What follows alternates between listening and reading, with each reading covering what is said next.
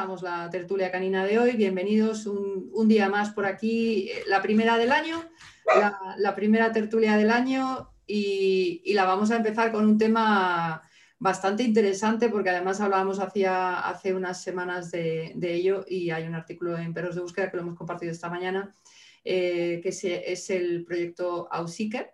Em, para hablar de ello vez eh, eh, siempre queremos contar con, todos los responsables de, los proyectos o de cualquier cosa de la que hablemos, intentamos hablar con todos los responsables para que nos aporten las visiones de, por todos los lados, digamos, no solamente la parte canina. Este, y en, este, en, este, en esta tertulia lo hemos conseguido y tenemos con nosotros a eh, representantes del proyecto Auseeker, que es un nuevo sistema de entrenamiento para perros detectores de explosivos y eh, con nosotros tenemos de este, como responsables a eh, Luis Bartolomé, que es doctor en químicas por la Universidad del País Vasco, es técnico responsable en el Servicio Central de Análisis de Vizcaya, es Hicker, no sé si lo, si lo he pronunciado bien, y además es profesor en el Máster de Análisis Forense. Bienvenido Luis, ¿qué tal? ¿Cómo estás? Gracias, bienvenido, muy bien. Bueno, ahora, ahora, ahora empezamos a hablar de, qué parte llevas tú del proyecto y todo eso, ¿vale? Eh, también queremos eh, dar la bienvenida a Ainhoa Isla. Eh, Ainhoa es graduada en química por la misma universidad, tiene un máster de análisis forense y bueno, se conocieron en el máster donde Luis fue su tutor de trabajo de fin de máster y precisamente fue el inicio de este proyecto. Ambos son de CEO de Auseeker y, y bueno, pues bienvenida también a ti, Ainhoa, ¿cómo estás? Muchísimas gracias. Pues muy bien, aquí con ganas de empezar. Bueno, y muchísimas gracias por, haber aceptado estar por aquí. Y primero de todo, enhorabuena. Ahora, ahora entramos en materia. Eh, también tenemos por aquí a, Javier Cano, que le tengo por aquí, por aquí encima de, Pedro, que te voy a decir a ti, pero tengo a Javier.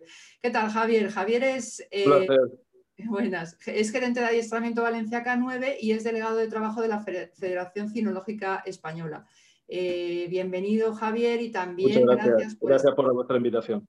Hombre, es un placer. Además, mira, eh, así te, veo y te conozco.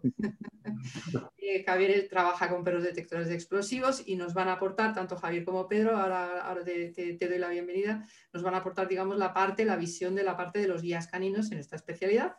Eh, tenemos a Pedro Yagüe, a Pedro viejo conocido ya. Bienvenido, Pedro, ¿cómo estás? Muy bien, gracias por contar conmigo. Siempre, contamos contigo siempre, es un placer. Eh, Pedro Yagüe es em, guía canino, está en la unidad especial de guías caninos de la Policía Nacional aquí en Madrid. Y bueno, pues eso, lo dicho, bienvenidos a todos, gracias por, por acompañarnos y gracias por ayudarnos a, a dar una visión de este tema más, eh, bueno, pues, pues, yo creo que le vamos a... Ah, bueno, sí, nos falta la parte de guías caninos del Archaina que eh, iban a venir, pero bueno, no ha sido posible y nos hubiera gustado porque ellos son los que han llevado la parte eh, del tema del adiestramiento, bueno, del trabajo con los perros, pero bueno, en otra ocasión ya les tengo emplazados para hacer otra tertulia y hablar con ellos porque nunca, nunca les hemos tenido por aquí. Bueno, pues empezamos eh, con Ainhoa y con Luis que nos expliquen un poquito el que queráis, eh, un poquito hablando sobre el proyecto y, nos lo presentáis. El que queráis, o Luis o, Ainhoa. Venga. Bueno, bueno, pues le doy un poco. Eh, nada, pues nada, el proyecto como eh, tú has comentado antes, Isabel, eh, comenzó en, siendo un trabajo de fin de grado del máster de análisis forense. La idea era encontrar un cebo para entrenar a los perros de los diferentes cuerpos a detectar el TATP de un modo seguro y de un modo fácil de hacerlo en el laboratorio. Esta idea llegó porque, bueno, eh, una persona que trabajaba en la unidad canina de la China se puso en contacto con Luis para contarle bueno, que no tenían ningún cebo que fuera efectivo, seguro y barato eh, para ellos. Y bueno, ellos empezaron con un trabajo anterior a investigar un poco los cebos que ya tenía la archancha, pues la composición y tal, y un poco pues búsqueda de información a ver si podía eh, poder realizarse en laboratorios de la universidad. Y bueno, luego ya me tocó mi parte, que fue la síntesis en sí del cebo, y luego los probamos con los perros de la archancha que la verdad salió muy bien y por eso estamos hoy aquí.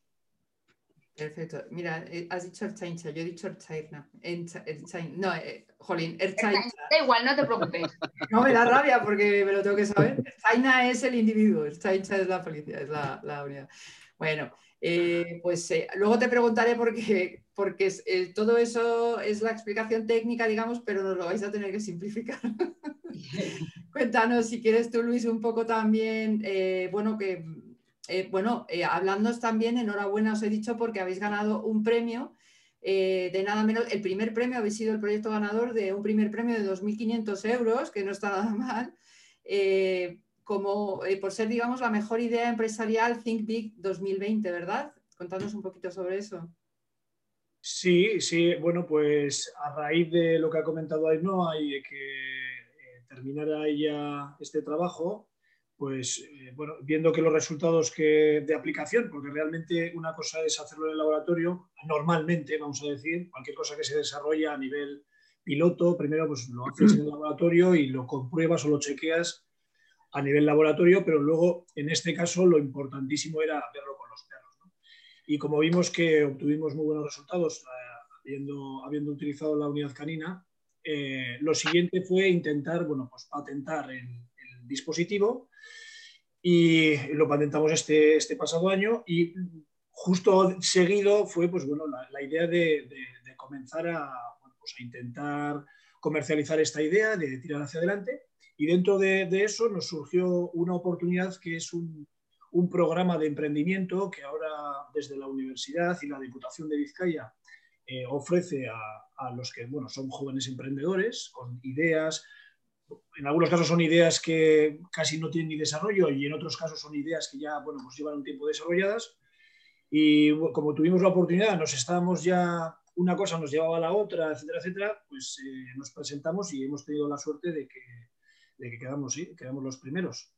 Y bueno, no es por eh, echarnos méritos, pero justamente seguido eh, hemos optado también a otra, que es una beca también de emprendimiento, que nos han respondido justo pues casi casi seguido, que también hemos, hemos conseguido. O sea, que han sido dos premios así como para darnos bastante ánimo y para apoyar, eh, bueno, pues esta etapa inicial que siempre normalmente suele ser un pelín, pues eso, que no, uno no sabe o no sabemos muy bien cómo, cómo va a para el futuro y la verdad es que este tipo de, premios y ayudas pues, pues nos viene muy bien, la verdad. pues, pues doble enhorabuena entonces. Desde luego, que eso, qué maravilla. Y qué bien esta universidad. Es la Universidad de Vizcaya, ¿verdad? Es la Universidad del País Vasco, de los tres Ah, es verdad. eso es, se reparte en, Vizcaya, en Guipúzcoa y en, en los tres. Es verdad, la UPV. Eso es. Sí, lo he leído, pero. Tiene el nombre, de hecho, bueno, se llama UPVHU porque la UPV hay en Valencia, que ya que está Javier ahí también, en Valencia también hay una universidad pública valenciana que creo que también es UPV, entonces para diferenciarse es UPVHU, pero vamos, sí. Euskal, Euskal, no sé qué, que no te lo voy a decir porque eso sí que no me lo sé. que me lo he leído también, pero no me lo sé. qué nombre más largo. Bueno, pues eh, perfecto, me, encanta la idea, me encanta que, os fomenten este tipo de cosas, que os ayuden con este tipo de cosas y qué bien viene al tema de, del trabajo con los perros, sobre todo. Eh, Quería, bueno, yo si queréis, eh, ya que tenemos aquí a, Javier y a Pedro, que son los especialistas, yo tengo ahí por ahí unas preguntas que también nos han planteado estos días atrás, pero a mí me gustaría que fueran también Javier y Pedro un poco los que, los que os hagan las preguntas, digamos, más técnicas, si queréis que ya entremos un poquito en el, en el ajo, ¿vale? Por así decirlo, como por ejemplo empezar por cómo funciona exactamente el cebo o qué, cuál es el, sistema, porque leemos eh, un poco en el artículo lo que es que si dos tipos de cebo, el house TATP y Jodei TATP, y bueno, pues yo me quedo igual. Entonces, a ver si nos podéis explicar un poquito. Eh, nos explicáis un pelín cómo es y ya Pedro y, Javier, si queréis ya empezáis a preguntar alguna cosilla, ¿vale? Perfecto. Sí. Pues, Mira, tenemos dos, bueno, hemos creado dos tipos de cebo. Una tiene el explosivo en pequeña cantidad, pero tiene carácter explosivo, uno de los cebos. Ese es el ouch, TATP. Ouch viene de que ouch significa polvo en euskera, por eso es ouch. Y el otro se llama ODEI, TATP también, porque ODEI significa nube en y ese únicamente tiene el aroma del explosivo. No tiene carácter explosivo, solamente tiene el aroma en sí, incorporado en el cebo. Los dos funcionan correctamente. En la detección con los perros de la unidad de la chancha no hemos notado ninguna diferencia en la detección de ninguno de ellos. Simplemente, pues uno tiene carácter explosivo y el otro no. A mí me queda muy claro.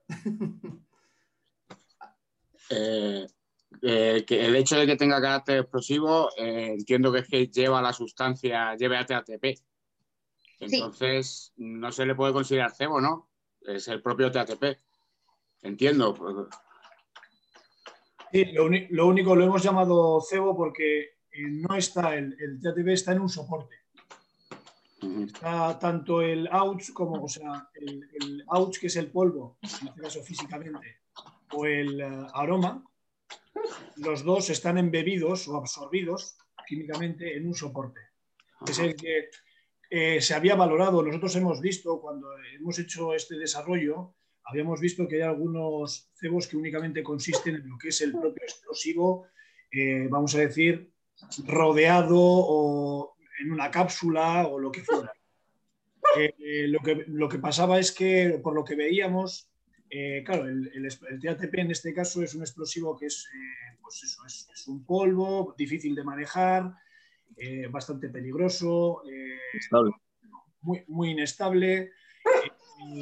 eso hacía que, que, manejarlo como polvo pues, no, no, sea útil, no sea, no sea fácil. Seguro. lo que hacemos es embeberlo, absorberlo químicamente en un soporte que se puede manejar de forma muy sencilla. El, uso es muy sencillo y luego, como ha comentado Ainhoa, al tener una cantidad, en el caso del ouch, una cantidad muy pequeña o ni siquiera ninguna cantidad, sino únicamente ese aroma embebido en el, eh, absorbido en el soporte, eh, no tiene ningún riesgo para, ni, para el perro ni para, ni para los ni para los agentes vamos, que van con él. A, mí me gustaría preguntar eh, si ese soporte que, dices eh, se compone para darle cuerpo de, alguna sustancia más para darle cuerpo a, esa, a ese polvo de, que estás hablando. No, en principio es un soporte, es un soporte inerte. Eh, nosotros al principio, bueno, queríamos un material que tuviera algunas características. Por ejemplo, sobre todo la más importante es que no creara falsos negativos. Eso para importante, que fuera un soporte pues inerte, aséptico y que, que los perros no, no confundieran Con, con, lo que realmente tienen que detectar. Y luego tenía que cumplir unas características importantes, porque al principio eh, cuando hicimos el primero únicamente era un soporte en el que va a sujetar, por así decirlo, lo que es el explosivo sólido. Pero luego fuimos un poco más allá y queríamos un soporte que mantuviera el olor, que mantuviera el olor en el, tiempo que nosotros queremos que lo mantenga. Esto quiere decir, nosotros lo realizamos en el laboratorio, pero eso luego lo, llevamos o se exporta o se lleva a las diferentes unidades que están en diferentes sitios. Entonces, nosotros queremos que ese olor se mantenga desde nuestro, vamos a decir, síntesis hasta el momento en el que la gente abra esa cápsula y lo exponga al perro. ¿no? Y en ese momento ese material no tiene que aguantar el olor, sino lo que tiene que hacer es precisamente desorberlo. Entonces, eh, es un material sencillo, inerte, pero que en sí pues, eh, no reacciona. Evidentemente, no sé si me más preguntado, pero no, tiene ninguna reacción, es un soporte, pero sí que tiene que tener unas, bueno, pues unas cualidades características para que, bueno, pues para que, para que haga todo esto. ¿Qué, vida útil tiene una vez que se abre? Pues la comprobación que le hemos, o sea, la comprobación de momento que hemos hecho, eh, pues bueno, porque con todo esto del COVID y tal no hemos podido seguir estudiándolo tanto como nos hubiera gustado, la verdad. Pero bueno, hemos comprobado para un mes eh, bajo congelación y se mantiene en perfectas condiciones. Eso en el caso del AUCH. El ODEI eh, la vida útil es mucho menor. Eh, no nos ha dado mucho margen de tampoco de comprobarlo, pero al ser solo el aroma, eh, poca vida. Ah, tengo que puntualizar lo que está diciendo Ainhoa, es, estamos hablando de cuando se expone vamos a decir. ¿eh? Hemos hecho alguna prueba, eso sí que hemos tenido un poco más, porque como ha comentado al principio, ha sido un proyecto de dos años. Y cuando iniciamos, sí que habíamos hecho pruebas en la que guardamos el cebo, o sea, conservado bien, sin abrir. El cebo sí que sabemos que aguanta más de seis meses. Pero una vez se abre, como dice Ainhoa, creemos que tanto el ouch, que es el polvo, vamos a decir, como el odei, eh, aguantan poco. Eh, nos gustaría, como ha dicho ella, hacer alguna prueba más para saber exactamente, pero sí creemos, de hecho, incluso nuestra recomendación será y es el, no reutilizar una vez abierto, porque, eh, claro, para, em, certificar, nosotros certificamos que nuestros cebos tienen el TATP mediante una medida analítica. Entonces, eh, no seríamos capaces, o sea, el propio usuario no es capaz de certificar si o en qué nivel está. Es posible que pueda aguantarle o es posible que no. Entonces, el caso concreto es sí, donde nos movemos, yo creo, considero que no es bueno, recomendable arriesgarse, porque de hecho también el suministro, o sea, lo que son los cebos como tal, nuestro, nuestro servicio, vamos a decir, el mandar uno o tres no es algo limitante para nosotros. No queremos que, nuestros clientes o nuestros usuarios estén limitados porque no quiero coger solo uno. Nosotros no, vendemos por unidad, vamos a decir, vendemos como un servicio. Entonces, recomendamos que no, que no se escatime a la hora de decir, no voy a reutilizarlo porque todavía igual me vale o porque veo que todavía igual me da algún positivo. Pero bueno, eh, por lo menos creo que no lo recomendamos. Aún así, tenemos que seguir haciendo alguna, alguna prueba más. Al final, por ejemplo, el del olor es una cosa muy sutil, solamente tiene el olor. Y entonces, claro, al exponerlo depende de la temperatura de ambiente, la humedad, eh, depende de dónde lo escondas, depende con qué cosas tenga cerca, que pueda también absorber el olor y desorber el otro. Entonces, es eh, un equilibrio muy sutil y pensamos que no va a ser recomendable utilizarlo. Nosotros en nuestros ensayos no se, han no se ha reutilizado ningún cebo. Todos han sido cebos frescos. Según sabían, se exponían a los perros y era cuando lo han detectado correctamente.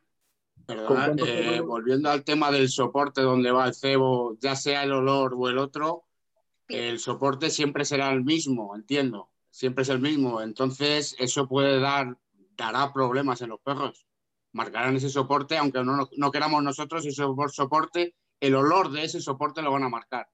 además del otro olor, van a marcar el olor del soporte. No sé, por eso eh, insisto en lo del soporte que eh, o es algo que solo se use en eso, fabricado expresamente para eso, o si puedo encontrarlo en la vida diaria, va a dar problemas.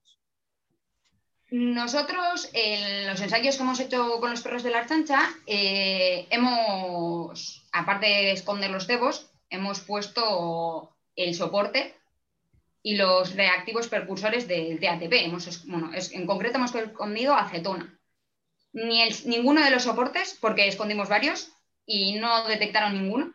Ninguno, o sea, eh, la efectividad fue del 95% y los, problemas que hubo no fue con el soporte, fue con nada. O sea, sin más. Entonces, eh, es un soporte muy pequeñito que tampoco lo vieron y no lo detectaron. Pensábamos que igual con la acetona, debido a que tiene un fuerte olor, eh, les podía haber distraído más, pero que tampoco. Y echamos gran cantidad.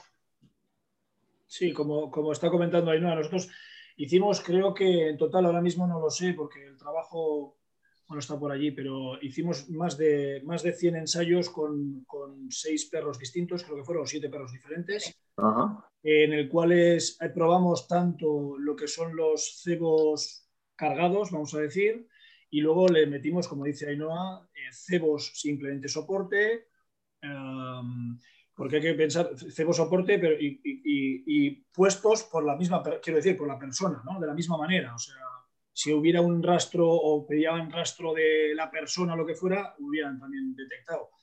Eh, y lo que comentaba ya acetona, y efectivamente no, no, no hubo, no hubo negativo. pensamos que en principio, bueno, y así nosotros en este tema o en este ámbito somos neofitos, o sea, lo nuestro más bien es el ámbito ¿no? de laboratorio. Yo hablo, hablo de la experiencia de con otro tipo de sustancias, pues se hace lo que se llama impregnación, es decir, yo cojo a lo mejor una gasa o su propio juguete y lo dejo herméticamente con la sustancia, el olor que a mí me interesa, pero claro, si yo siempre uso el mismo juguete o eh, la misma gasa, el perro va a acabar encontrando, aparte del olor que no me interesa a mí, la gasa de algodón o el juguete que esté compuesto del caucho tal. O, por eso me interesa lo el tema del soporte.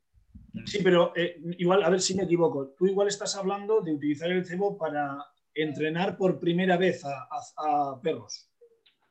No sé, vamos, eh, usarlo como un olor, entiendo. Sí, bueno, quiero decir, eh, digo, porque igual si te estabas eh, eh, refiriendo a si se utilizaba como primero, o sea, estos ensayos de lo que estaba comentando ahora eran perros que previamente habían ya ensayados, algunos de ellos, otros no. Pero no te sé decir tampoco ahora mismo cuántos, porque ahora mismo no, no me acuerdo, pero sé que hay algunos que era por primera vez, vamos a decir, y había otros que ya estaban, ya estaban aprendidos, no sé cómo expresarme, vamos, pero que ya, ya conocían. ya tenían ese olor metido. Eso es. Y en, los dos casos, ya te digo, en los dos casos eh, los números fueron bastante abrumadores, o sea, un 95 y un 97% de selectividad, de especificidad en un cebo. Yo viendo diferentes estudios bibliográficos, no hay muchos, pero sí que hay algunos en TATP y los números son más que aceptables, ¿verdad? Em, eh, un segundito, Javier, me disculpéis un segundo, porque hay unas preguntas por aquí en el chat hace ya un ratillo y yo me voy a atrever a lanzarlas porque, bueno, pues están además ahí diciéndolo y igual alguien lo ha pensado también por aquí. Eh, preguntan en qué se diferencian de un pseudo olor, porque al hablar de un nuevo sistema de entrenamiento, que es lo que se comentaba y lo que aparecía, digamos, eh, como presentación del proyecto, eh, bueno, pues eh, esa era la idea, un nuevo sistema de entrenamiento, pero parece como que a lo mejor puede ser parecido a un pseudo olor. ¿Lo conocíais, Ainhoa y Luis, los pseudo olores? ¿Sabéis lo que...? O si, ¿entendéis la pregunta? Hmm. Sí, sí, entendemos. Eh, en algunos casos nosotros hemos visto uno de los problemas por los cuales vino la, la bueno, el el que era jefe de, la unidad canina de la Archaña vino a la universidad precisamente era porque eh, eh, están disponibles ahora mismo diferentes cebos que son pseudoexplosivos, vamos a decir. Realmente, y a ellos eso realmente no, por lo menos a esta unidad no trabaja, no, no, les gustaría trabajar con este tipo de cosas. Estos pseudoexplosivos, efectivamente, como su palabra indica, no es realmente el explosivo, sino que es algo parecido a. ¿Qué es lo que sucede? Que bueno, pues se suelen utilizar en los casos, por ejemplo, como el TATP. El TATP, como hemos comentado, es un explosivo que es muy inestable, muy peligroso, encima tiene una altísima detonación, o sea, una cantidad muy pequeña eh, puede matar a un tío, o sea, dos gramos de ese explosivo mm, termina con una persona en un radio cercano, vamos. Entonces, eh, se suelen utilizar pseudoexplosivos. ¿Qué es lo que sucede? Pues que los pseudoexplosivos generan dudas en la yo esto hablo por lo que me han contado, ¿eh? o sea, generan dudas en los entrenadores y en, los, en, las unidades caninas porque pues no se sabe muy bien si están respondiendo a esto. En nuestro caso, precisamente lo que hemos intentado es eh, crear no un pseudo explosivo, sino eh, trabajamos con explosivo real. O sea, como ha comentado antes Ainhoa, nosotros hacemos microsíntesis, pero hacemos microsíntesis de TATP en el laboratorio. De la misma manera que se sintetiza desgraciadamente, a nivel bueno, o laboratorio o a nivel casero, los, los, malos, ¿no? Vamos a decir. Entonces, eh, es realmente es explosivo. No es un pseudo explosivo, es explosivo. ¿Qué es lo que sucede? Que, como decía Ainhoa, al tener únicamente su aroma, el aroma hace que, vamos a decir, la cantidad, o sea, físicamente la cantidad de explosivo que tenemos, hace que sea prácticamente imposible, por no decir imposible, vamos, porque yo soy analítico y no puedo decir cosas así, generalidades, ¿no? Pero al 99,9% es, es, prácticamente imposible porque solo tenemos el aroma. Entonces, eso es lo bueno que tiene este cebo, por lo menos lo que nos están dando los, usuarios, ¿no? Que, es realmente un explosivo, no es un pseudo explosivo, y que es fácil y seguro de utilizar.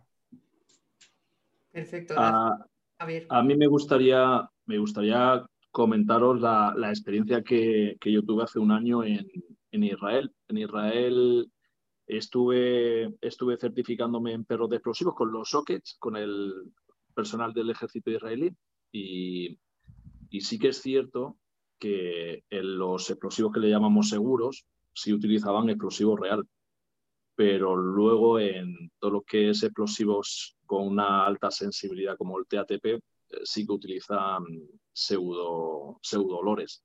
Eh, luego está la, calidad del pseudo olor. Yo he visto de todo, he visto en certificaciones presentarse 10 perros con, con pseudo olor y no aprobar ninguno, pero supongo que, dependerá también de la calidad del pseudo que se, utilice y luego ahí está el precio, que sea fácil adquirir o que sea más barato o más, o más caro. Y luego al, al hilo de lo que dice el compañero Pedro, no sé si estará de acuerdo conmigo, en el tema del contenedor del olor, los perros, normalmente cada perro, dentro de lo que es el componente de todo el olor, de lo que es el contenedor y lo que es el olor en sí, los perros, si son tres o cuatro componentes, cada perro graba eh, uno o dos componentes. El problema del contenedor es que ese perro puede condicionar o puede grabar ese, ese olor y ahí está el problema de, los falsos. a eso me refería antes. Ese es, el, ese es el problema que siempre vemos con trabajar con pseudosustancias, pero obviamente si son tan sensibles, eh, pues o, lo trabajas así o no, o no, lo, puedes, no lo puedes trabajar. Nuestra idea siempre ha sido que, igual que hemos hecho con los entrenamientos eh, de los perros de la chancha, sería comercializarlo en forma de kit con soportes para que también prueben, o sea, cualquier usuario pueda probar a que no detecta el soporte, porque claro, es muy importante que lo que detecte sea el explosivo en sí. Y también y nos gustaría incluir un poco de acetona, también para que se pruebe que tampoco detecta, pues eso, eh, acetona, que puede ser una de las sustancias que da cuando, cuando desaparece.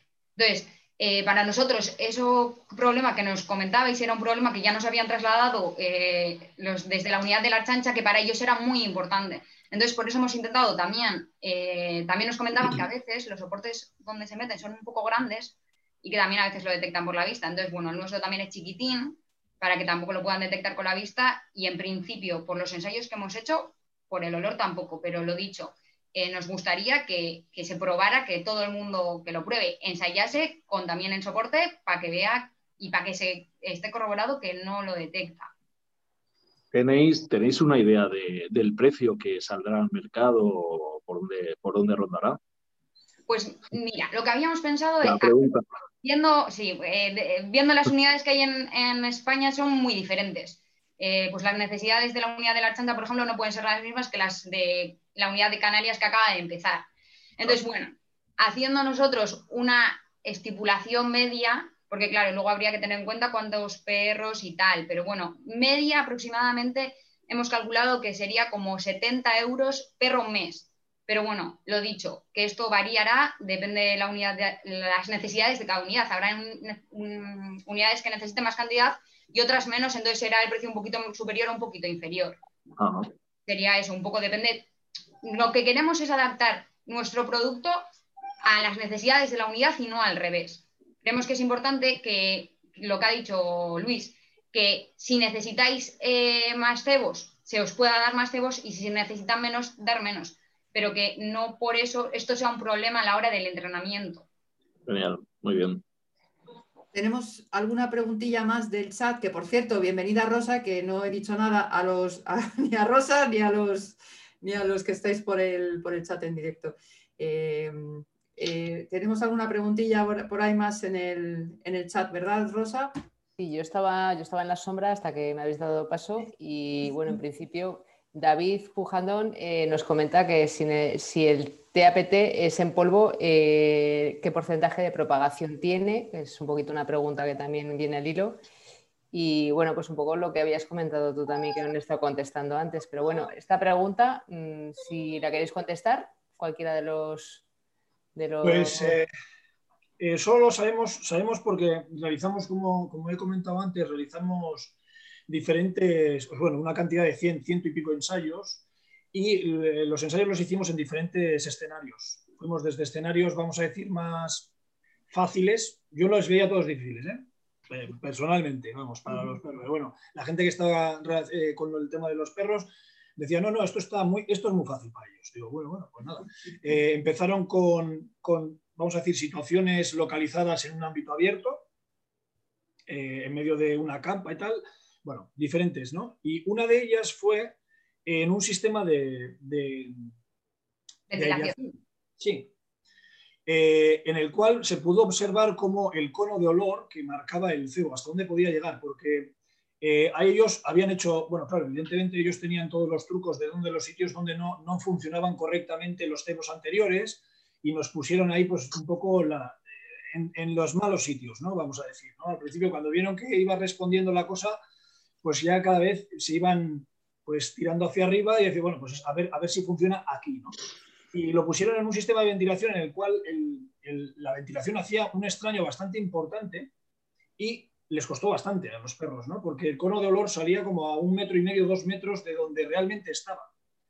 Entonces, eh, claro, esto estaba empujado por un sistema de ventilación y tal, y que, pero sí que es cierto que pudimos observar cómo ese cono de olor del, explosivo por lo menos tenía pues metro y medio o dos metros. ¿eh? A partir de ahí es cuando empezaron a, en otros casos, en otros ámbitos, recuerdo de, de marcar, pues casi, casi, no sé, a nosotros nos quedamos muy impresionados. Igual os cuento cosas que son de perogrullo y a vosotros os suenan muy esto, pero a nosotros, pues del perro ir, ir andando eh, y girar la, la, cabeza como si le hubieran dado un latigazo, ¿no? Y a, una, pues una distancia, pues eso, según va andando y, y girar. O sea, entendemos que, pues yo creo que en unas condiciones como las que os muestro, pues están en metro y medio, dos metros, una cosa así. No sé si le he respondido. Si se refiere a la capacidad de explosión, eh, que podría ser esa, que no sé, luego no sé si será la pregunta o no, esa eh, eh, depende de, dónde esté confinado el TATP. O sea, claro, si lo tienes confinado al aire libre y está el polvo y tal, cuando hemos probado su, su detonabilidad, pues prácticamente no se ve nada, ¿no? Nuestros cebos, de hecho, es que dan eh, prácticamente nada. O sea, cuando lo, lo detonas es solo como un pequeñísimo, pequeñísimo pip, o sea, no se ve casi. Pero si eso lo, encapsulas, vamos a decir, en un espacio muy pequeño, pues eh, bueno, las cosas cambian. Eso cambiaría bastante. Eh, puedo, una, tengo una duda entonces. Claro, ha quedado claro que se usa explosivo real. Explosivo real. ¿Qué implicaciones legales trae eso? Y más ahora que con la contestación que me acaba que acabas de dar a, a la pregunta de que detona. Muy poco lo que es, pero detona. Eh, de hecho, Javier lo sabrá para, para ellos eh, de seguridad privada poder trabajar explosivos y demás, les exigen una serie de requisitos brutales. Por eso eh, hay tanto pseudo y demás. ¿Qué implicación, o sea, qué, qué legislación hay detrás para poder trabajar con eso? Mira, pues a ver, la verdad que al inicio del proyecto nosotros teníamos muchas dudas de poder, si se llegaba a poder comercializar, pues por lo que tú comentas, ¿no? Pues porque al final puede llevar detrás una legislación bastante importante. Y cuando empezamos a buscar información, la verdad que fue bastante, bastante complicado porque en España pues no se ha hecho nada parecido. Entonces, bueno, eh, todos estábamos bastante perdidos, pero hemos dado, creemos ya con la clave final y estamos en contacto con el laboratorio Madariaga, que está en Madrid, que certifica eh, todo lo relacionado con explosivos en España. Bueno, es el laboratorio de referencia en España. En cada país de Europa tiene uno, pero en España es ese. Y eh, dentro, estuvimos en contacto con ellos y hay un artículo, o no sé si es un artículo, un apéndice, dentro de la ley de explosivos que marca unas pautas para para que un explosivo, voy a decir, o para que una sustancia mejor, eh, entre sea, tenga la obligación de cumplir esa legislación o no. Nuestra, nuestro cebo, al tener una cantidad ínfima y, bueno, y al ver que las detonaciones que hace, pues es que menos que una bengala, eh, mm, en principio no. las bengalas están prohibidas también. Bueno, pues en principio no deberíamos de seguir, pero estamos en contacto con los del laboratorio ese para que nos lo certifiquen. Claro, ah. con todo esto del virus otra vez, eh, estamos un poco más tarde, pero bueno, han visto nuestros vídeos de cómo, qué es lo que sucede, porque es lo que ellos necesitaban ver para primero decirnos, oye, pues estáis majaras, no se puede que estéis haciendo, o bueno, vamos a intentar lo que parece que sí. Y en principio parece que sí. Eh, pero ya te digo, los análisis no están hechos. Eh, esperamos que en este mes o en febrero ya podamos enviarlos ya para que nos lo certifiquen de verdad. Yo, yo un consejo, si me lo permites, si me lo permitís, sería poneros en contacto con el ICAE de Guardia Civil. Según el reglamento, eh, no, el reglamento no dice qué cantidad puedes tener o puedes llevar o puedes usar. Que tengas. Sí, sí, sí, es tema de cómo, de la, de la temperatura al alcance, de la detonación que hace. Claro, porque si tú me dices que puedo, yo puedo comprar libremente 100, 200 o 300, uno no, pero 100, 200 o 300 a lo mejor eh, sí podemos tener un problema si no hay límite o no hay control a la hora de comprar. Sí, probablemente eso cuando nos certifiquen nos dirán, pues yo qué sé, podéis vender de uno en uno, de dos en dos, o espero, o sea, en principio, eh, nuestra intención es eso, que dentro de todo, de la legalidad, obviamente, eh, nos digan cuándo podemos vender y demás. Pero muchas gracias, contactaremos con ellos para que ellos también nos informen un poquito, porque ya te digo que ha sido bastante complicado eh, hasta que hemos llegado hasta aquí. Gracias. Javier te podrá decir las dificultades que tiene para poder manipular cualquier tipo de explosivo. son brutales. Sí, sí, sí, es, es, tremendo, macho. Eh, es tremendo y, me parece bien que sea, que sea así. Por eso, la verdad que me, me sorprende un poco que, que pueda llevar explosivo, explosivo real, ¿no? Recordar lo que, lo que os, ha comentado Ainhoa, todas estas pruebas que os comentábamos de los ensayos que nos han pedido y que les hemos mandado y tal, siempre cuando nos hemos referido a que se, se, ve una pequeña detonación es en aquel que tiene polvo, en el que tiene el aroma, no se absolutamente nada. Entonces, para nosotros también, por eso finalmente también hemos hecho estos dos, porque además de, por, bueno, en el caso de la archaña que les teníamos aquí al lado, eh, eh, al principio tiramos por eh, hacer una microsíntesis, que tampoco es sencillo, ojo, una microsíntesis pequeñita para hacer el mínimo cantidad posible para que pudieran tenerlo, porque no, del transporte... Perdona que te corta, o, tenerlo regulado expresamente para fuerza y cuerpos de seguridad o, seguridad privada o gente que tenga mini polvorín, o sea, que, que esté regulado de, de alguna manera. La verdad que que desde nosotros, desde aquí, os queremos agradecer o agradecemos la, iniciativa porque creo que es algo, creo que es algo necesario. Pero, pero creo que debería, si es así, debería estar legislado y, bastante, bastante controlado como está, como está el tema de, explosivos. Sí, bueno, nosotros, nuestra idea, evidentemente, este es un producto, esta, esta rama, vamos a decir, de nuestra, de nuestra spin-off o de nuestra empresa, es un producto en el que entendemos que únicamente los usuarios que van a ser de ello, todos están relacionados con las fuerzas y cuerpos de seguridad del Estado. O sea, no creo, en principio, de hecho, fíjate, no, no entendía, o sea, ahora mismo... Entiendo, entiendo que no se van a, que no se venderían a personal privado o individualmente.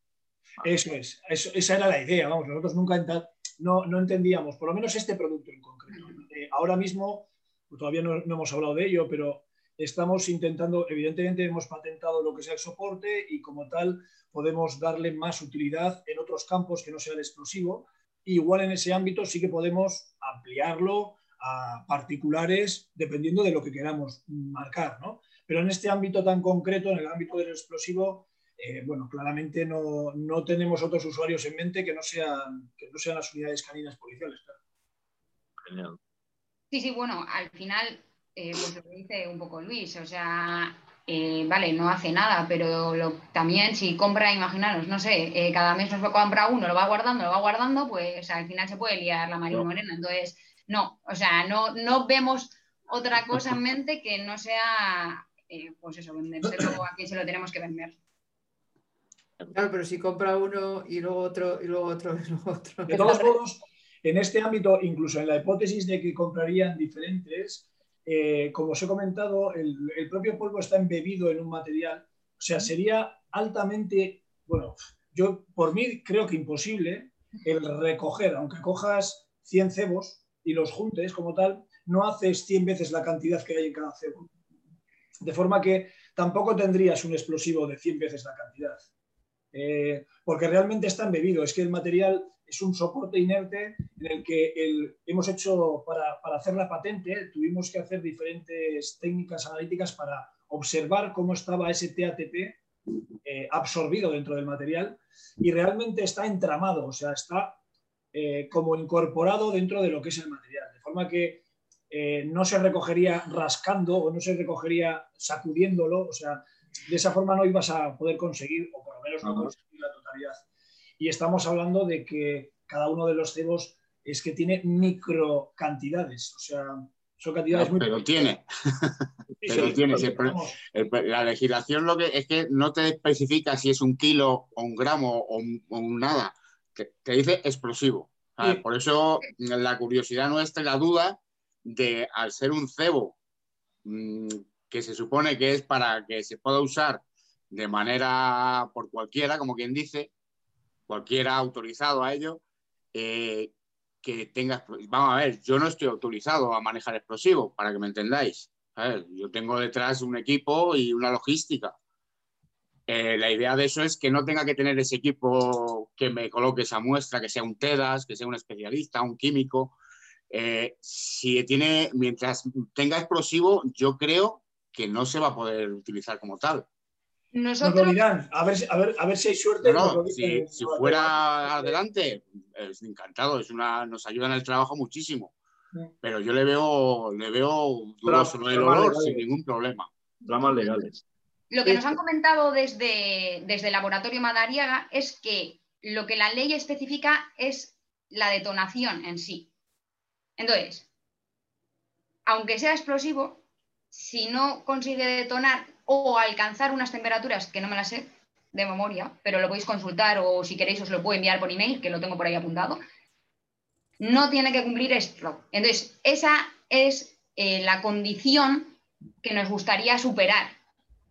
Por eso eh, es tan importante para nosotros conseguir esas pruebas, porque todas esas dudas que tenéis vosotros y que nosotros las tenemos, se solucionaría. Entonces, esperamos poder comentaros dentro de dos meses, como mucho, que ya está todo solucionado. Genial. Nos comentan que la unidad de desactivación de la Archaincha hizo la prueba de, para detonar los cebos. O sea que os lo digo Javier y Pedro que lo sepáis, ¿vale? Que parece ser que sí que hicieron pruebas para, el tema de detonar los cebos para comprobar el tema. Y me viene genial porque Miren Samacola había preguntado precisamente si se había probado la reacción explosiva de los cebos de forma controlada y creo que ya has contestado la pregunta. Y todo lo que habéis estado comentando, tanto Pedro como Javier, pues viene al hilo de bastantes preguntas que nos había lanzado, pues por ejemplo Javier Calvarro, pues el tema de la legalidad y de qué forma se iban a transportar y si se puede realizar. Eh, nos lo había comentado también Fernando Ibáñez, eh, siendo explosivos por poca cantidad que sea, hasta qué punto es legal. Este tipo, de, este tipo de preguntas sí que se han repetido porque yo creo que es la constante en los, eh, en los profesionales que trabajan en, en, el sector o que están relacionados con, con, explosivos. Y yo creo que habéis ido contestando, pero si, si queda alguna duda, por favor ir comentándolas en el chat, que, que así vamos intentando solucionarlas. ¿Mm? Sí, para el que ha preguntado el tema del transporte, si conseguiríamos esta, esta condición, eh, obviamente el transporte sería como cualquier producto químico normal, porque, vamos, quitaría todo lo que tiene que ver con la ley de explosivos y sería un producto químico más. Entonces sería muy sencillo, no habría ningún problema. Pero eso, crucemos los dedos para que nos la den pronto y, listo. Sí, básicamente, de hecho, es que muchos de los eh, de las ventajas que, tenemos eh, se han basado en esto. O sea, hay muchos cebos que no funcionan correctamente. Por ejemplo, ahora estoy recordando que cebos que vienen de Estados Unidos, eh, cebos ingleses, eh, lo que suelen hacer precisamente en el transporte, como también ellos tienen una cantidad de explosivo, que lo que hacen es añadir un disolvente, que es un estabilizante, que nosotros hemos comprobado, ya sea eh, analíticamente, ya sea la archeña en su momento también con los perros, no daban buenos resultados. Entonces, eh, la ventaja, una de las ventajas potentes que tiene este cebo es que nosotros, eh, usando cebo real, o sea, perdón, explosivo real, eh, bueno, podríamos tratarlo, vamos a decir, como un producto químico. yo tengo, o por lo menos nosotros, yo creo que tenemos muchas esperanzas en que por lo menos en el que es el cebo, vamos a decir, de olor, el, ODEI, eh, creemos que tenemos muchas esperanzas de que, de que pase las, bueno, los criterios de este laboratorio que es el, referencia ahora mismo en España para saber si eso es explosivo o no. En el otro, pues veremos, eh, ya ha comentado Ainhoa, tendrá que superar las pruebas, pero la verdad es que ellos tampoco, hasta el momento, lo que nos han trasladado no nos da... Antes estábamos mucho más preocupados que ahora. Así es, ellos desde desde el laboratorio, con las personas que hemos hablado, en principio nos han animado a pensar que sí, que lo va a superar. Yo, de hecho, he hablado muchas veces con una persona porque era un tema que nos preocupaba mucho, porque para nosotros no tenía sentido iniciar este proyecto si no íbamos a poder comercializarlo, vamos a decir, de una forma más menos fácil, porque si entramos ya en temas de explosivos, eh, como sabéis, la ley es bastante estricta y tenemos que cumplir un montón de condiciones que a día de hoy para una empresa que, bueno, en su día no existía, existe hace unas semanas, pues no era factible. Entonces, eh, ellos nos han dado la tranquilidad de que parece que sí, pero aún así, bueno, desde nuestro ojo científico, hasta que las pruebas no estén hechas, eh, siempre te queda esa duda. Quería hacer una pregunta yo a, los guías de, los perros, a, Pedro y a, Javier. Eh, aunque bueno, más o menos he ido contestando, pero es una pregunta, si la lanzo a nivel general. ¿Es realmente peligroso el entrenamiento de los perros detectores de explosivos? Sí, ya ha habido accidentes. Sí. Ha habido accidentes graves, además. en el entrenamiento. En el entrenamiento por, utilizar, digamos, sustancia real porque se, considera que es mejor. Y bajo, y, con protecciones, bajo la supervisión de un químico y demás, y ha habido problemas. Por eso, si esto sale adelante, es un gran logro. Está claro. Eh, una, duda que me surge. Eh, la cantidad de olor que se desprende entiendo que siempre es la misma, es constante. Mm. Eh, o hay, claro, eh, entiendes por dónde voy, ¿no? Porque claro, hay perros que tienes que entrenarles niveles altos y niveles bajos de cantidades. Eh, a ver, claro, exponer la cantidad de olor que desprende es difícil conocerlo. O sea, químicamente hablando, nosotros, para que os hagáis una idea, nosotros tenemos un sistema en el laboratorio que lo que hace es eh, cuantificar, vamos a decir, o saber cuánta cantidad de TATP hay en el vapor que se genera. La historia es que eso se tiene que traducir a olor, en el que ya entra un ser vivo, además que es un ser vivo en el que sabemos que tiene una capacidad olfativa del copón de la baraja. Entonces, em, nosotros no yo no, no, no te puedo decir si la cantidad de olor de cada cebo es la misma. Lo que sí te puedo decir es que todos ellos sí que eh, hemos corroborado que tienen una cantidad de TATP de aroma, eh, vamos a decir, y no igual también, porque eso depende un poco, cada uno de los cebos no tiene o no capta el, la misma cantidad de aroma. Porque eso depende de un, es un equilibrio químico, o sea, no, no, son, son compuestos dependiendo de muchas cosas, muchos factores. No se, puede Pero voy más por la cantidad de explosivos, porque el perro no detecta igual eh, un kilo que un gramo. Para, de hecho, hay para perros que a lo mejor eh, hay que trabajarlo porque son olores distintos. Se produce una saturación que para el perro es un olor distinto. Sí, nos lo han, trasladado desde las unidades, efectivamente, nos han trasladado muchas veces que no es lo mismo cantidades pequeñas que cantidades grandes. Claro, evidentemente, con el caso concreto este del TATP, eh, nosotros no, hemos podido comprobar para, cantidades grandes, porque eh, es, que ni nosotros ni entiendo que eh, nadie, o sea, quiero decir, en laboratorio, o vamos a decir en o sea, cantidades grandes, yo creo que para este explosivo puede ser lo que es un par de gramos. Que, nos han trasladado algunas, algunos ensayos que han hecho con, con pocos gramos, pero no más allá de pocos gramos. Entonces, eh, no, creo que es algo que ni nosotros, ni me atrevería a decir que muchos de, los, de las personas que trabajan con explosivos conocen, en el caso del TATP.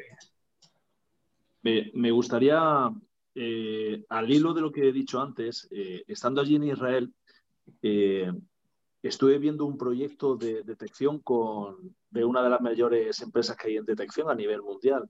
Y bueno, era algo secreto que estaban haciendo de detección con ratas, ¿vale? Un proyecto con detección de explosivos con ratas.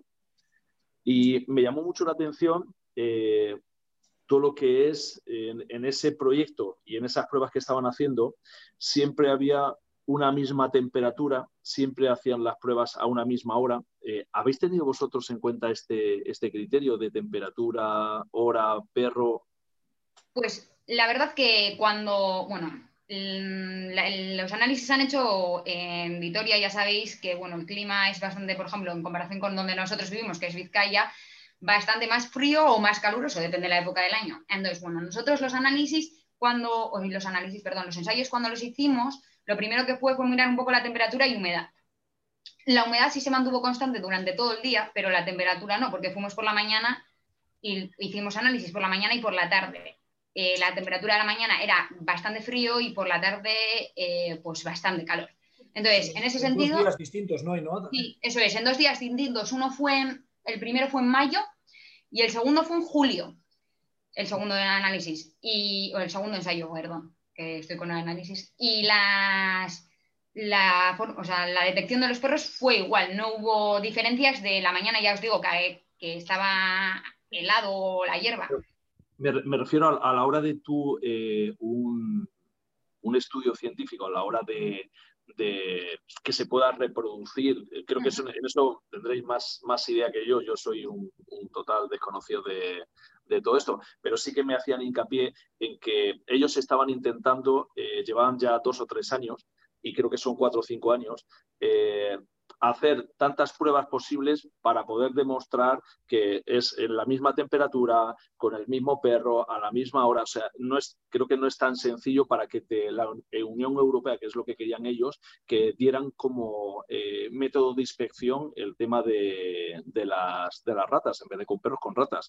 Entonces, eh, es lo que me llama la atención, eh, que, sean tan, tan exquisitos a la hora de tener en cuenta todo, todo esto en, ese estudio científico y, creo que aquí no, bueno, pues, se ha tenido en cuenta, pero no, se, no, no, demasiado, ¿verdad? Para que sea algo de, con más, con rigor, ¿no? Sí, nosotros en los estudios que hemos estado leyendo de, de, perros, porque no hemos leído, o sea, te vamos a ser sinceros, no, hemos, no nos hemos centrado en otro animal que no sea el perro.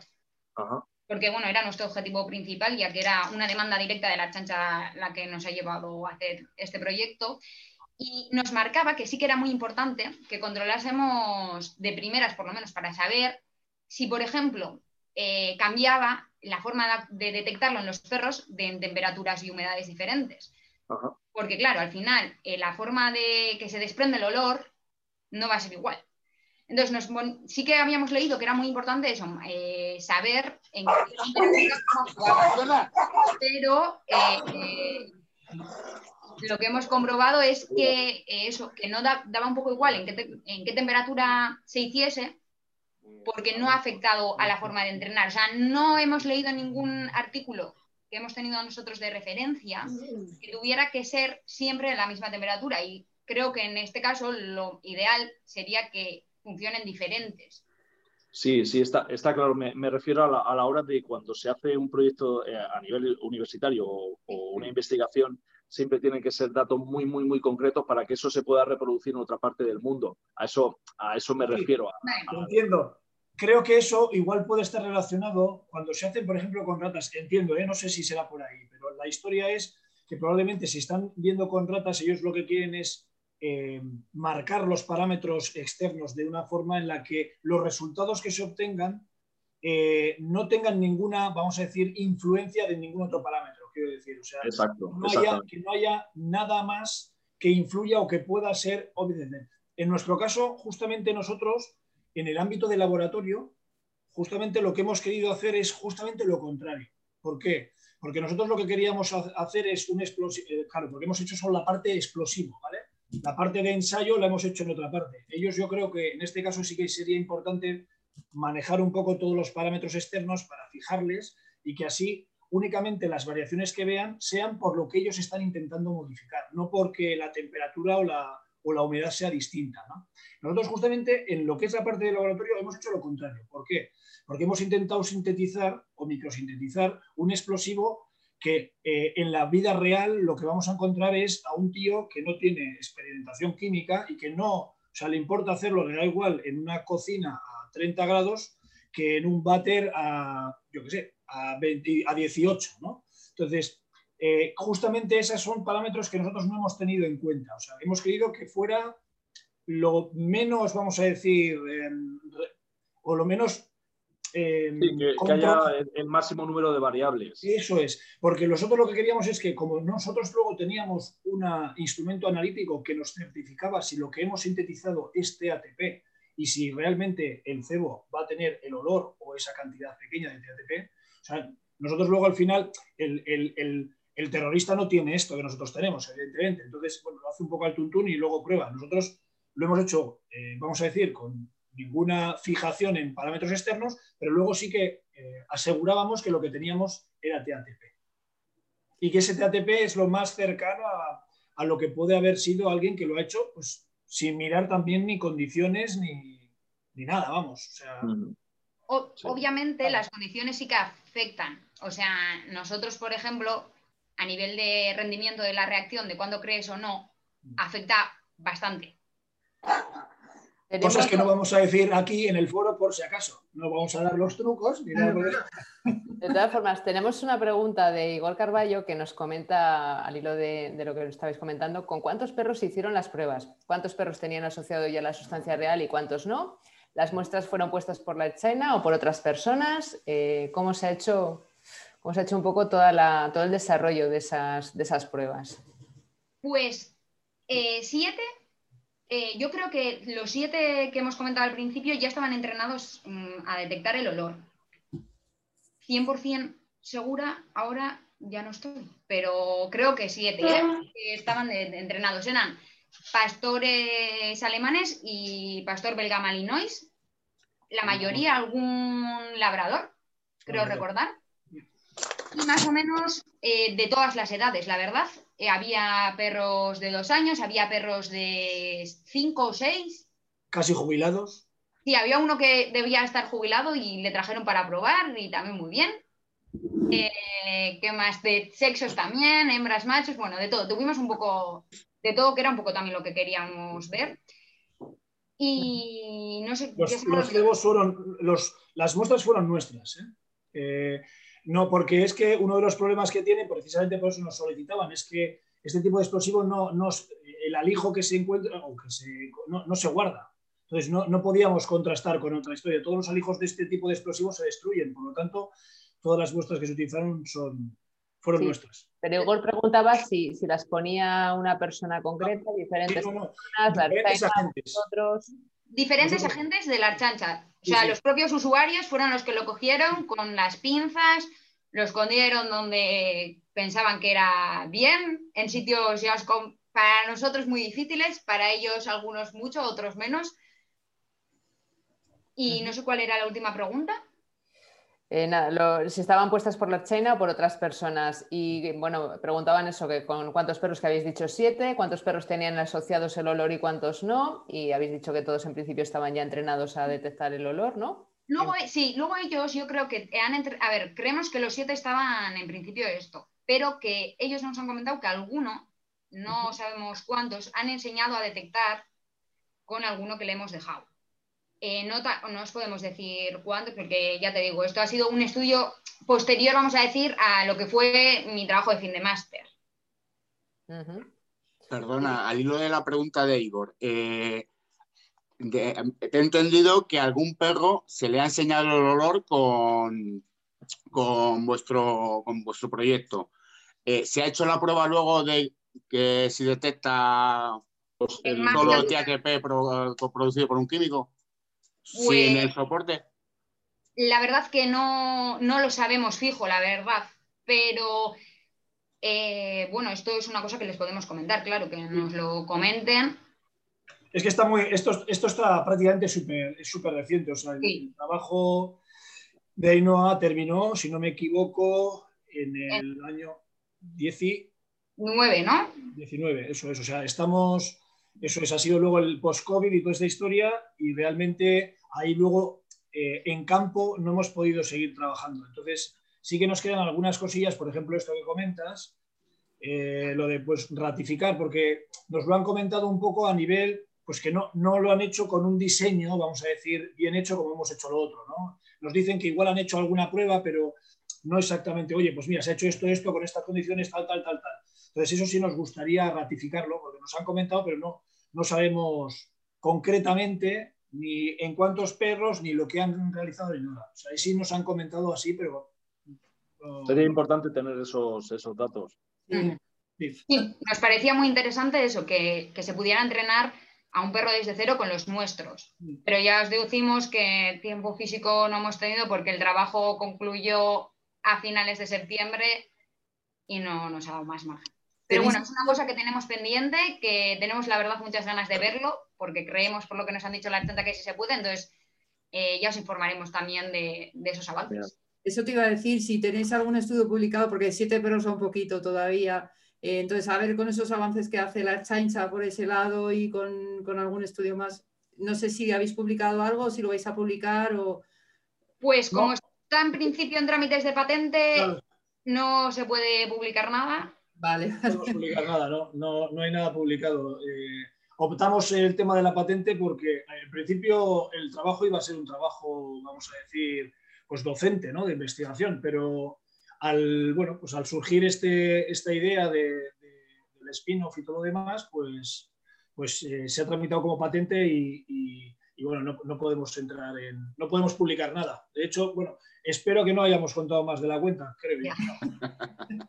Bueno, pues una pregunta para ver si contéis más de la cuenta. Antonio Javier Puerto nos pregunta si los contenedores, si son desechables y, se pueden volver a cargar en el laboratorio, es decir, si se pueden reutilizar, entiendo yo. Esos contenedores donde va la sustancia.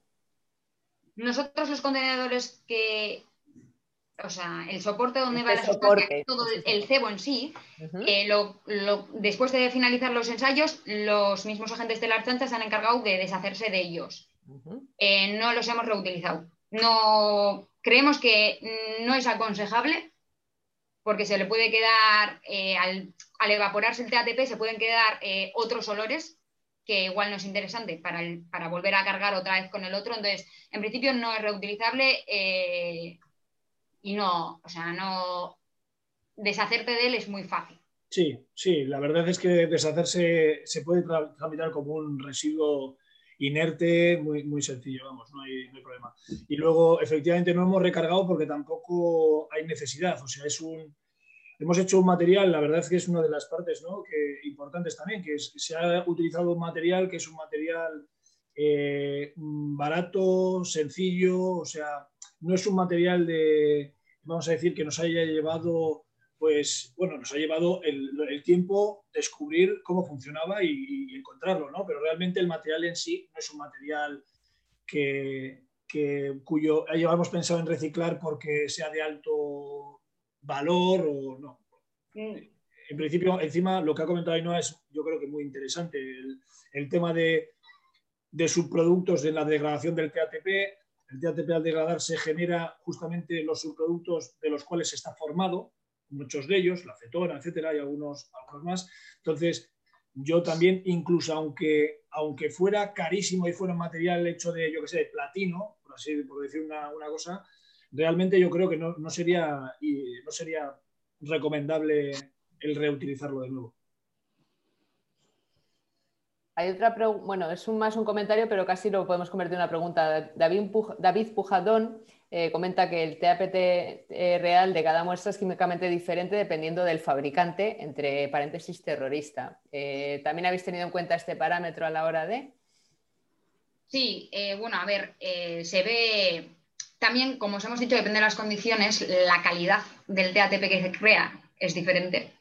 Y también eh, pues con ello también los subproductos que se crean. Depende qué subproducto se cree, la degradación sale más un subproducto que otro, y es verdad que se ve, pero no ha dado, ya os decimos que hemos hecho síntesis en diferentes, vamos, en verano, en invierno, y no, no ha habido problema. De hecho, Ainhoa, si no recuerdo mal, también eh, hicimos algunas pruebas, que creo que también se incluyó en los ensayos, utilizando ácidos distintos. No vamos a decir los ácidos, pero eh, vamos a decir que hemos utilizado ácidos eh, que pueden ser comercialmente disponibles. O sea, nosotros teníamos un ácido, evidentemente, a nivel laboratorio, producto de laboratorio, pero también lo que hicimos fue crear el explosivo, eh, vamos a decir, como semejante a lo que pudiera ser un, malote haciéndolo en su casa. Y aún así, lo que dice Ainhoa, hay diferencias, vamos a decir, eh, en los subproductos, o sea, cuando se genera el explosivo, se genera el explosivo, pero se generan otros subproductos, y en la degradación, o sea, en cómo se comporta, pero realmente al final eh, el producto mayoritario en todos los casos es el mismo. Desgraciadamente, por eso es tan, tan utilizado, o, bueno, entre otras cosas, tan, tan fácil, ¿no? Porque cualquiera pues lo puede, lo puede realizar en casa.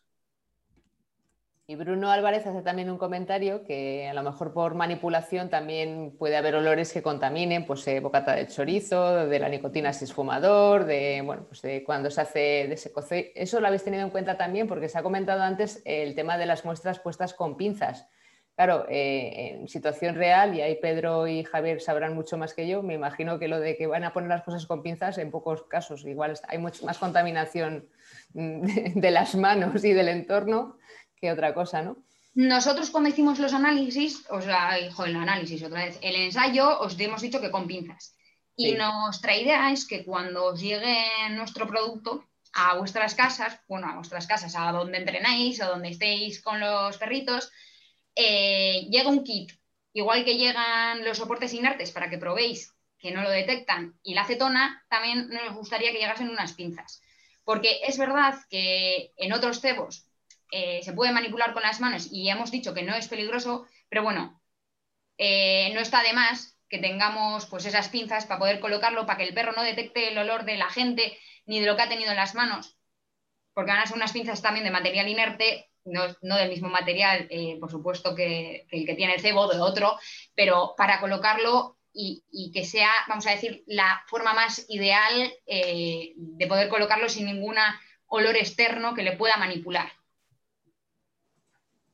Sí, pero bueno, para eso hay guantes. Eh, el hecho de manipularlo, no por el hecho de dejarlo, sino por yo manipularlo, no, hay peligro, entiendo. No, no hay, no, hay peligro. Ni por eh, golpeo, ni por rasparlo, ni por nada. No, no, no, no, no, no es peligroso. Lo único, a ver, nosotros lo pusimos con guantes y pinzas, pero era más tema de que no se quedara el olor de, de la gente ni de ninguno de nosotros. Entonces, bueno, lo hicimos, vamos a decir, con la manera más ideal que se puede tener. Pero sí, se puede coger con los guantes y ponerlo. No hay, no hay ningún problema. Vamos, para, es totalmente seguro, así teniendo descuidos, o sea, teniendo el en el vial, se me ha caído un poquito y no, no te hace nada. O sea, no, no pasa nada. No se ha visto nada raro y ya os hemos dicho que lo hemos detonado con los artificios de la chancha y nos dijeron, hemos usado una mecha, no sé cómo se llama, una mecha de larga, larga no sé, y nos dijeron que hacía más sonido la mecha que, el cebo en sí. Yo decía, esto, esto no es nada. Para ellos, claro, para ellos que son de artificieros. Para nosotros, al principio decíamos, jo, igual es mucho, pero no, es, seguro. Y el ODE ya ni mucho más. Tenemos más preguntas, ¿verdad, Rosa? Sí, David Pujadón eh, pregunta que si los perros se pueden condicionar a marcar solamente eh, este olor vuestro que, se va a comercializar y no el real. Eh, es una pregunta que viene al hilo de lo que vamos comentando. Ese kit, esas, esas asociaciones. Todavía, bueno, como hemos comentado antes, no, lo sabemos de ciencia cierta. Es los ensayos que se están realizando a partir de ahora. Nosotros sabemos en principio que, que funcionan y ahora lo que nos gustaría es conocer efectivamente lo que está, lo que está diciendo, a ver si tenemos tiempo y podemos corroborar lo que nos están diciendo desde, en este caso desde la, desde chaña, que parece ser que, sí, que, sí que es así. Dale, dale. Hay muchas preguntas por ahí pendientes. Tenía.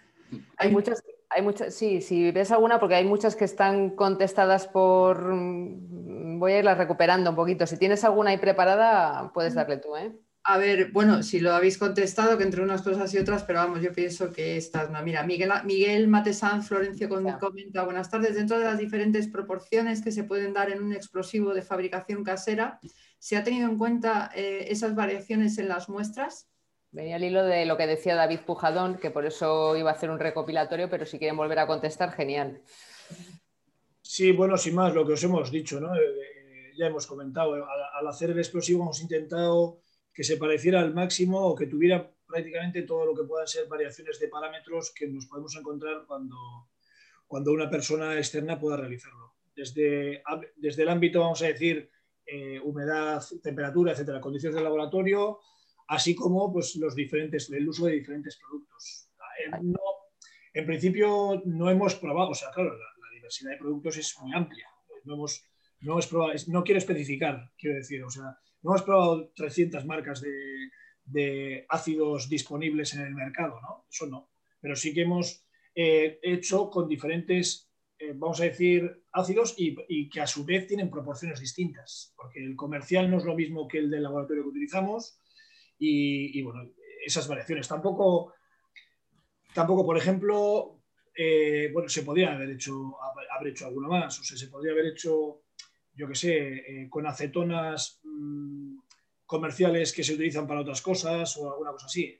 Hasta ahí no hemos entrado, porque entendemos también que estos productos son de fácil acceso, incluso, vamos a decir, casi casi en su parte más, más pura, vamos a decir. Entonces, bueno, hemos hecho, hemos hecho pruebas con lo que, bueno, no, con la totalidad, pero sí con, muchas variables, vamos.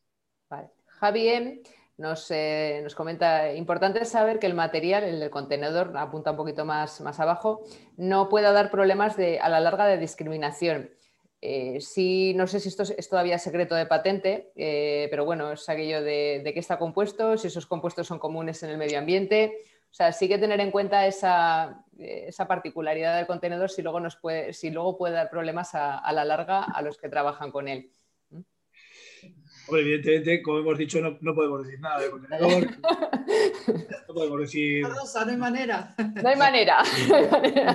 ya que lo intentamos.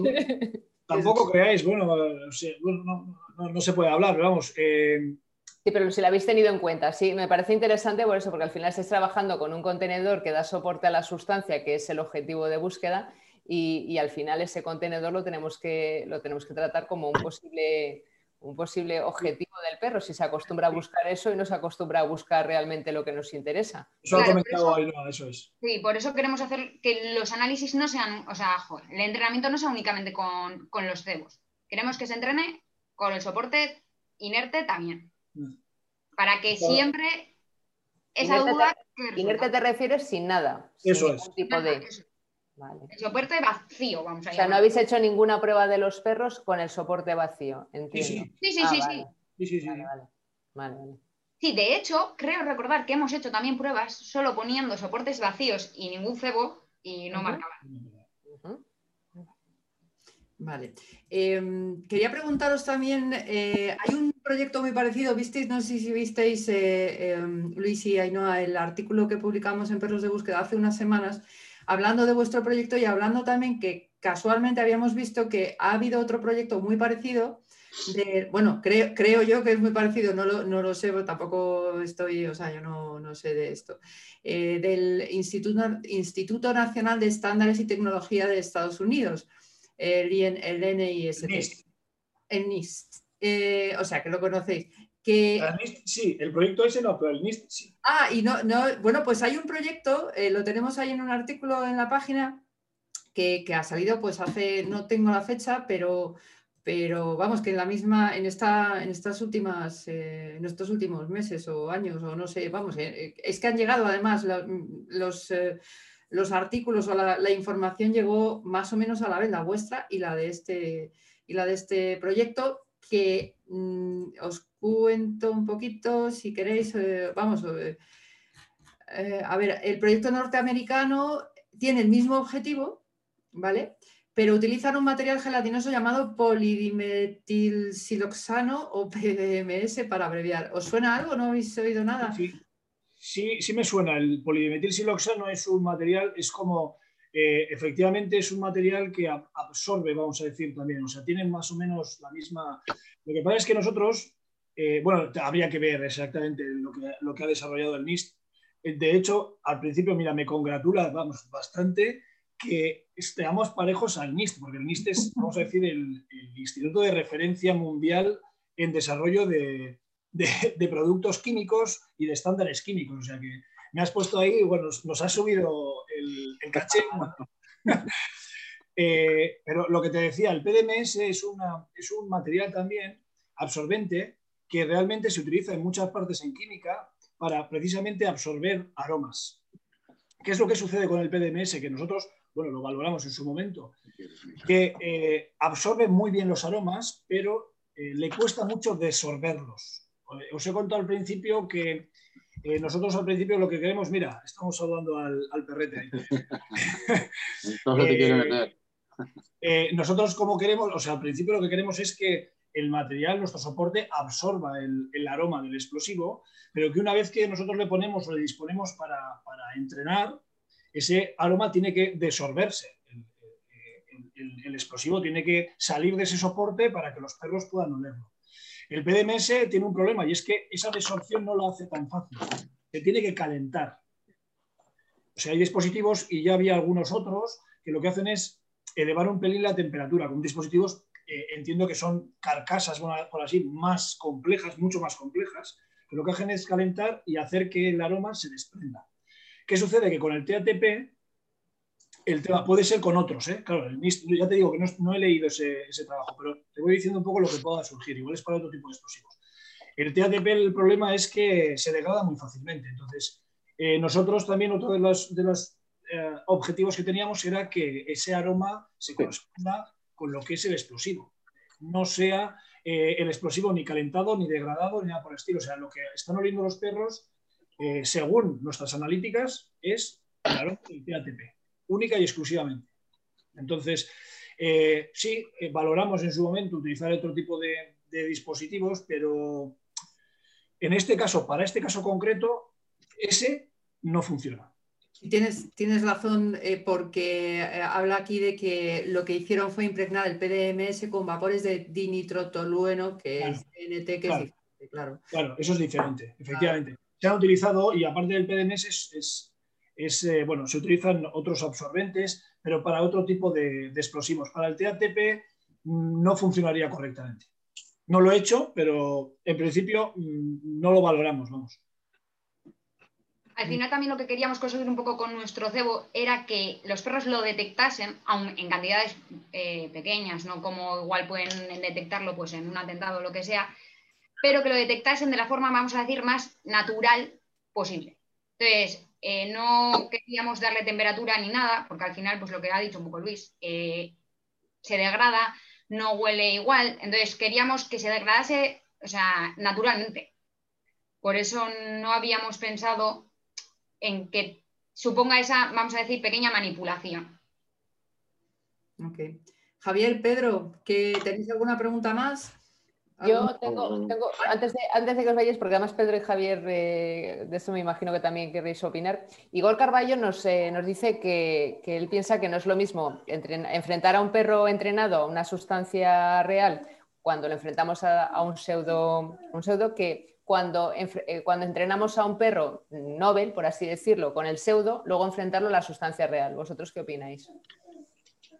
Yo, por experiencia, un perro que solo atrapa, que le entrenas con pseudo, mm, tiene muchas posibilidades de no encontrar el, real, el olor de bueno. Eh, yo considero que el pseudo, no lo vuestro, sino los pseudos, tiene que ser un complemento. No puedes entrenar a un perro solo con pseudo yo desde mi punto de vista es imposible. Vale, que era una apreciación por comentar. Javi. Si realmente quieres un perro operativo, un perro funcional, un perro que, tú digas eh, me puedo fiar de él, estoy totalmente con, Pedro, que no puede ser de otra, de otra manera. Otra cosa es, a lo mejor con el tema, allí en Israel lo que hacían era eh, el TATP sí que lo utilizaban con pseudo, pero en el momento que pillaban alguna muestra de los malos, lo que hacían es eh, todo lo que iban pillando y se podía aprovechar, pues ir metiendo olores en, la zona donde, donde, se está, donde se está trabajando y olores de real. O sea, tú lo puedes preparar con el, con el pseudo. Eh, obviamente el pseudo tiene que ser, tiene que ser de bastante calidad, pero, pero siempre tiene que tener contacto con, con un real para, para, que tú te puedas fiar del perro. Eso se, ha visto muchas veces que, no, no, no funcionan. O sea que el proyecto sí sale adelante, desde luego que, Hombre, estaría bien que tuvieran, por ahí comentaba alguien, estaría genial que lo pudieran utilizar más unidades caninas. Sí, por ahí ha dicho alguien otro, pues que te manden un montón de muestras, ¿no? Nosotros estamos. Sí. Eh, eso, vamos, eh, por nosotros no hay ningún problema. O sea, pues... Eh, nosotros una de las cosas que, es, oye, cuanto más gente lo utilice, más pruebas se encuentren para poder solucionarlo, al final nosotros lo que queremos es es generar un producto que, sea útil y que sea seguro. O sea que, vamos, cuanto más utilidad, mejor. Pues mira, tienes, tienes aquí a Policía Nacional, a Seguridad Privada y luego por el chat hay de todo. Hay Guardia Civil, hay, hay mucha gente de fuerzas y cuerpos de seguridad y también de seguridad privada. Oye, pues ya tenéis contactos por si, por si queréis en un momento dado estaría muy bien y, nosotros además pendientes de, todos los datos que tengáis y estudios que queréis hacer o cuando se pueda publicar o se patente lo que sea. A nosotros nos encantaría poder hacer la prueba in situ con las unidades, vamos. Cuando el COVID nos lo permita, genial, encantadísimos, vamos. Ojalá. Que para nosotros, la verdad, la experiencia de ver a los perros actuando, bueno, bueno, para mí ha sido una gran experiencia, de verdad. Nos pareció, vamos, como unos niños estábamos. Sí, sí, sí, sí, la verdad que sí. Es precioso. Es precioso. Rosa, eh, hay una pregunta por ahí última, que, le, que quiere que le preguntemos algo a Pedro, ¿no? Eh, voy, voy, estaba.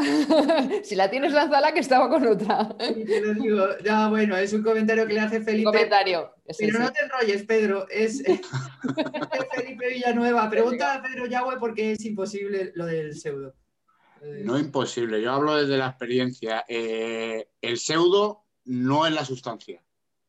Por eso se llama pseudo olor ah, o pseudo sustancia, porque no es la sustancia por eso digo que como complemento está bien, pero tú no puedes adiestrar un perro solo con, pseudo, porque no tienes un perro que detecta pseudo. Es así de sencillo. Eh, eh, a ver, para ponerte un ejemplo, eh, el hachís, hay muchas variedades de hachís. Tú tienes que meter e intentar que el perro detecte todo tipo de variedades, enriqueciéndoselo. Por eso digo que como complemento, el pseudo es un olor más, que al perro le viene muy bien pero no puede basar el adiestramiento en pseudo. Vale. una pregunta más. Eh, Domingo Acevedo, en caso de que el ensayo se lleve a cabo y sea aceptado vía legal, ¿cuál sería la forma desde vuestro laboratorio de aportar distintas concentraciones para que el perro generalice la cantidad de TATP de los distintos ensayos?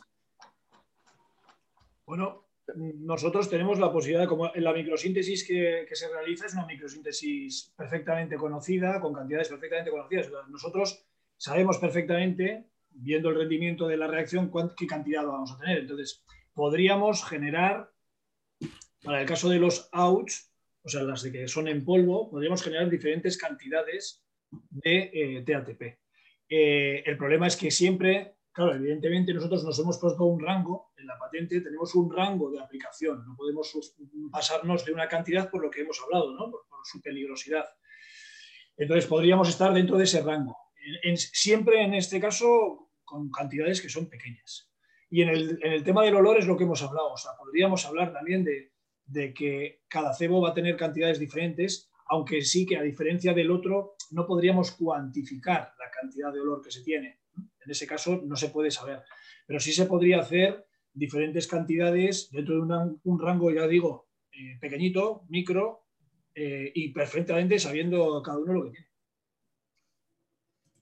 David Pujazón, Pujazón, perdón, que siempre me, Pujazón, nos comenta que ya se podrían organizar unas jornadas para probar con los perros. O sea que tenéis campo, campo y muestra, campo y muestra, toda la que queráis. O sea, tenéis aquí un montón de candidatos dispuestos a. Y medio de difusión. Y medio de difusión, efectivamente. Hombre. Pues, pues nada, Ainhoa, pues a ver, solo nos, nos queda, nos queda super COVID. Estaría bien, ¿eh? Oh, ya te digo. A Valencia está invitado, vamos. Vienes aquí a dos cracks, eh, tres con Isabel, así a Pedro, a Javier, a Isabel, que te lo organizan rápido y encima tienes un montón de gente dispuesta a hacer de muestra con sus perros, o sea que, vamos, el estudio de 7 pasa a 7000, como nos pongamos. Ya te digo. Oye, perfecto. Para nosotros lo que, vamos, lo que buscábamos, no sé, bueno, nuestra idea era poder hacerlo, pero ya con esto del coronavirus pues eso, se nos ha reducido todo un poco, pero vamos, que en cuanto se pueda, ahí estamos a tope. Hay una pregunta por ahí, pero yo creo que la habéis contestado. ¿Es fácil de adquirir el material del contenedor por cualquiera? Fernando Ibáñez. El contenedor, el material del contenedor. el material patentado. no podemos hablar. Eh, pues, hombre, para nosotros es fácil. Para él, en principio, no. no. Lo será, cuando, cuando en su día se comercialice, ¿no? Sí, claro, claro. Sí. Vale, vale. Lo que me refería con que es, es un material que no es eh, altamente complejo ni caro, eso sí, eso sí que. Pero vamos, mm, vale. bueno. Pero sí que habéis decidido que los kits iban a estar destinados a, unidades, eh, bueno, pues Sí, eso es, eso es. Además que aunque se, aunque se incida, o sea, el secreto está en el material, pero aún así también todo ello, o sea, no solo es el material, sino la forma de crearlo, o sea, eh, con el material y, y no, no, no, no, se puede llegar todavía tampoco a hacer el cebo. O sea, tampoco es una. No, queremos decir nada por, por, no incurrir en nada. El secreto no está solo en el material. Eso es, efectivamente. Eso es. Está claro. Oye, eh, eh, no quiero terminar sin preguntaros por un futuro proyecto que tenéis y, si nos ha echado el tiempo encima no nos alargaremos porque a lo mejor lo que podemos hacer es, si lo hacéis con la Erchaincha, invitarles y así ya eh, hablamos todos del tema. ¿Por qué teníais por ahí preparado un proyecto, a ver, ideado en la mente eh, hacer algo de COVID? tema, tema peliagudo de COVID. Vale.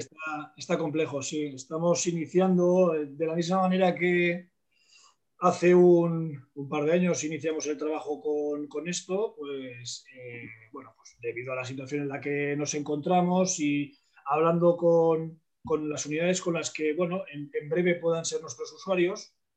Nos han trasladado este tema y, bueno, y estamos, estamos inmersos en ello desde aquí, desde la universidad, en contacto con, con un, uh, con un un, investigador eh, recuperado del extranjero que ha venido aquí al, aquí al País Vasco y que tiene una, bueno, pues una alta experiencia en tema de COVID junto con la, experiencia que ha adquirido Ainhoa en su trabajo y en este caso no con la archaña, sino eh, contactando con, unidades de, perros de, porque al ser un tema sanitario, eh, la archaña en principio eh, no es, vamos a decir, un objetivo principal, pero sí que nosotros lo consideramos así y, bueno, estamos ahora mismo en, no podemos adelantar mucho más porque estamos en la etapa inicial en la que bueno, pues nos hemos puesto con, con la información y, y, bueno, y a ver, a ver qué, a ver qué tal. O sea, en principio la bibliografía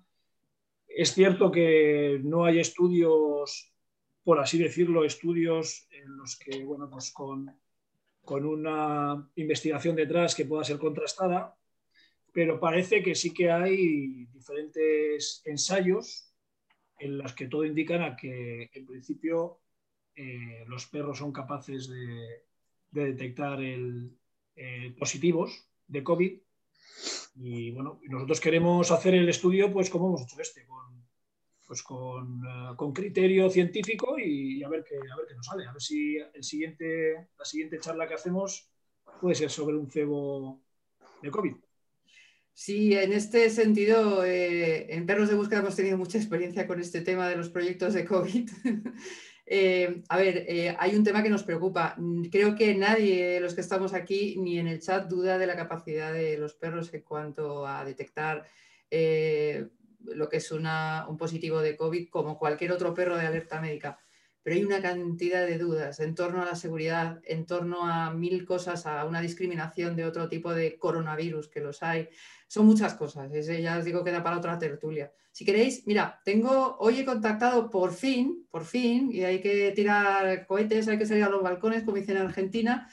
Eh, hemos contactado por fin con alguien de un proyecto de estos de COVID. Con, eh, con, la persona, digamos, que lleva el tema del adiestramiento de los perros. Y hemos quedado en organizar una tertulia sobre este tema eh, por esa parte también nos van a traer, en principio lo vamos a intentar, van a intentar traernos a biólogo, médico, digamos, igual que vosotros, la parte científica de, que está, digamos, trabajando en ese proyecto que está en marcha. Eh, para mí sería importantísimo tener a todas esas personas, porque hemos hablado mucho y se habla mucho y, bueno, pues siempre es importante hablar con un poco de conocimiento de causa. Nosotros tenemos el conocimiento de causa aparte de los perros, ya os digo, que lo detecta, sin duda. Eh, pero bueno, hay muchas cuestiones. Así que si queréis os emplazo también a que, a que si iniciáis ese proyecto, pues mira, eh, ahora mismo tenemos otras tertulias preparadas, pero es una tertulia súper interesante de hacer. para pues nosotros también, la verdad. Nosotros, bueno, iniciarlo está iniciado. Nosotros el proyecto como tal lo hemos iniciado ya.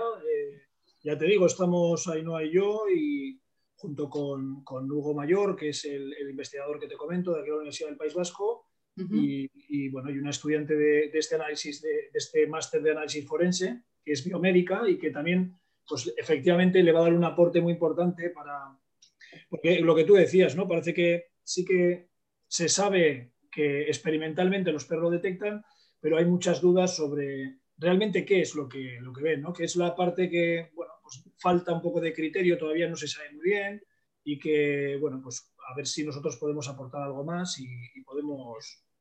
Y podemos pues ahí, por, por, por, nuestra parte yo considero que, que vamos, encantados de, de, de, estar con otros profesionales que, que podamos, nos puedan ayudar a, a, seguir adelante en este proyecto. Claro. Estupendo. Sí, aclarar todas las dudas y, oye, y sobre todo que si en el futuro se hace, que se haga con las máximas medidas de seguridad para los perros. Eso sí, bueno, en principio, eso sí que os puedo adelantar. Eh, en el estudio bibliográfico que, hemos realizado de, de, momento, sí que hemos encontrado un trabajo de referencia contrastada en el cual, por ejemplo, bueno, por lo menos la matriz que nosotros pretendemos utilizar, en principio, es una matriz que nos hemos asegurado que no tiene ningún riesgo para los perros.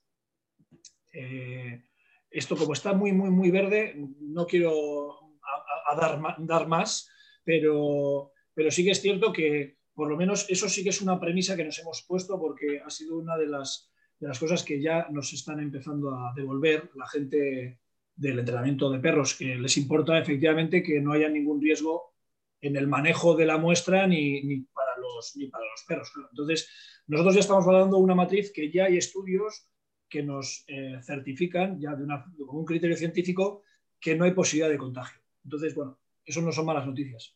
No, no, es buena noticia. Si se hace, que se haga muy bien. Bueno, pues eh, es que por ahí alguna, hay alguna otra pregunta, pero yo creo que ya, ya es la hora de. Había entrado una última que si habían probado, al hilo de toda la, de toda la tertulia, si se ha probado a testar con otros explosivos diferentes al TATP. Eh, nos la hace Miguel Matersant y acaba de entrar hace un momentito porque se ha incorporado tarde a la charla. Entonces, no sé si, si podéis contestarla. Solo hemos probado con el TATP. Eh, sí que está en los futuros objetivos de la empresa eh, hacer otros cebos de otros explosivos, otro tipo de cebos, que por cierto estamos abiertos a sugerencias de cebos que necesitéis. De momento eh, podéis soltarnos cualquier idea que la analizaremos aquí estos dos locos a ver qué nos parece y a ver si se puede llevar a cabo. Y en principio no, no hemos probado ningún otro. En un futuro, esperemos que no muy lejano, nos gustaría incorporar nuevos. Y creemos que se va a poder utilizar el mismo soporte y bueno, a ver, a ver qué tal.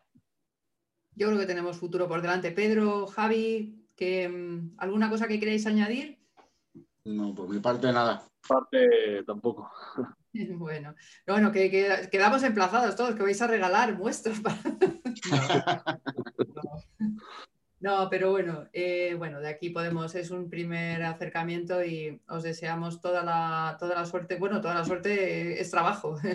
si no hay trabajo, no hay suerte. Pero bueno, os deseamos mucha suerte y que el proyecto funcione, que os funcionen los proyectos que tengáis eh, en mente y eso, que estéis aportando la parte científica que es tan importante porque a veces en el mundo del perro nos movemos un poquito a lo loco y, y nos hace mucha falta que estéis en, que estemos en contacto, la parte científica, la parte médica y la parte del, tema del trabajo con perros.